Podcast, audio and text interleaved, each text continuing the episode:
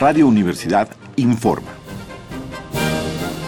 Corte vespertino del viernes 16 de agosto de 1968.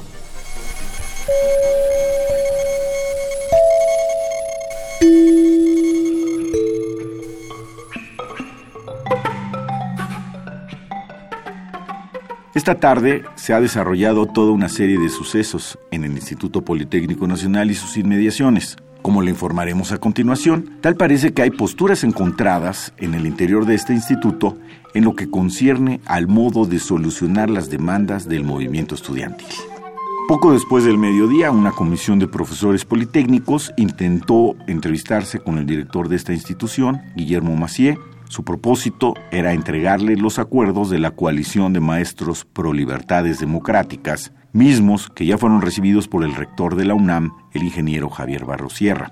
Pese a la insistencia de la comisión, Macié pospuso la reunión y envió un mensaje escrito. En este, el director comunicó haber nombrado a cinco maestros para integrar, junto con otros estudiantes y profesores, la comisión propuesta por el regente, el general Corona del Rosal.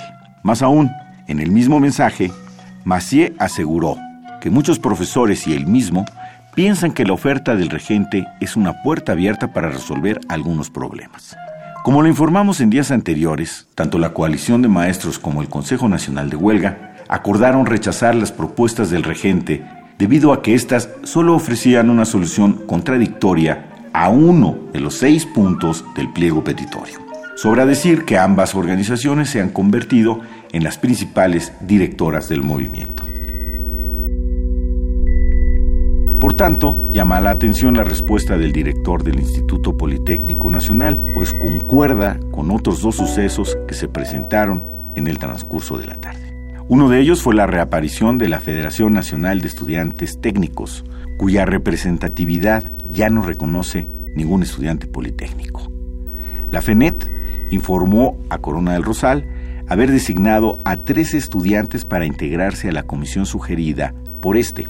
Del mismo modo, un recientemente creado y por nadie conocido Consejo Nacional de Huelga de Estudiantes Técnicos nombró a otros tres representantes para la misma comisión. Estos hechos comienzan a comentarse y a ser señalados por miembros del CNH como intentos de simular un diálogo público. Seguiremos informando. Siga pendiente de los reportes de Radio Universidad.